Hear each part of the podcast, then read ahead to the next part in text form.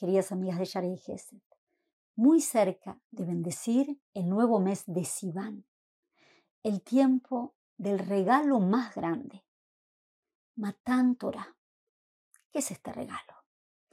Vamos a viajar a nuestro ser profundamente a través de un pasuk en el Teilim, en los Salmos, que dice: Poteach et yadeja umazvia lekol hayratzon.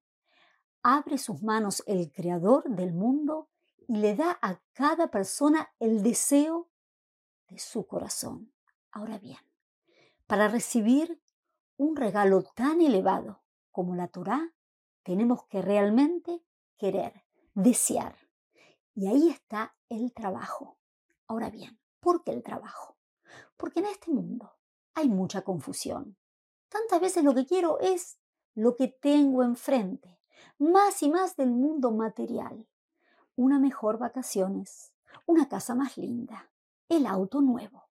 Muchas veces esto me va por un lugar de olvidarme de lo importante. Ahora bien, ¿cómo lo hacemos a través de también ocuparnos de todo lo mundano? Y ahí está la gran diferencia.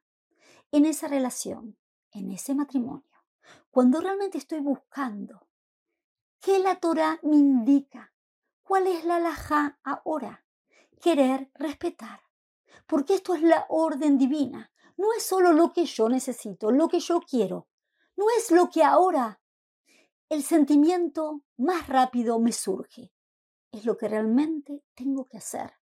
Hay una gran diferencia en lo que quiero y en lo que debo. Ahora, cuanto más trabajamos en nuestro ser, esto se pone y lo que quiero es lo que debo.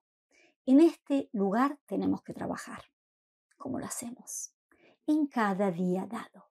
Cuestionarnos. ¿Qué realmente quiero? Y si estoy trabajando en esa dirección.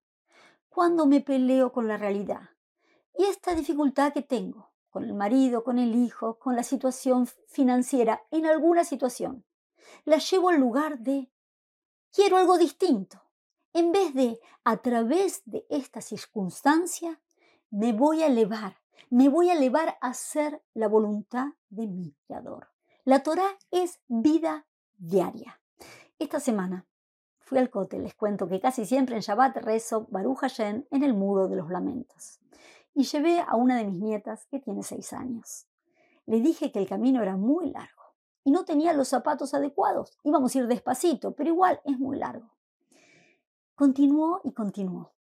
Y en un momento cuando ya estábamos entrando en la ciudad vieja, me dijo, abuela, me duele un poquitito los pies. Así, rezamos juntas, volvimos.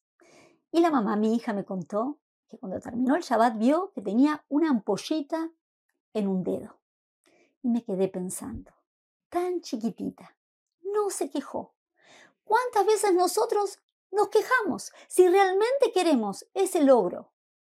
Tenemos que trabajar fuerte, a pesar del dolor de la ampollita. Entonces, a poner nuestra fuerza en la curación, realmente esa curación que recibimos gratuitamente antes de la Torá, el Creador curó a todo el pueblo de Israel. En esta época es la misma energía. ¿En qué lugar la curación? en que nuestra mente sepa claramente qué queremos.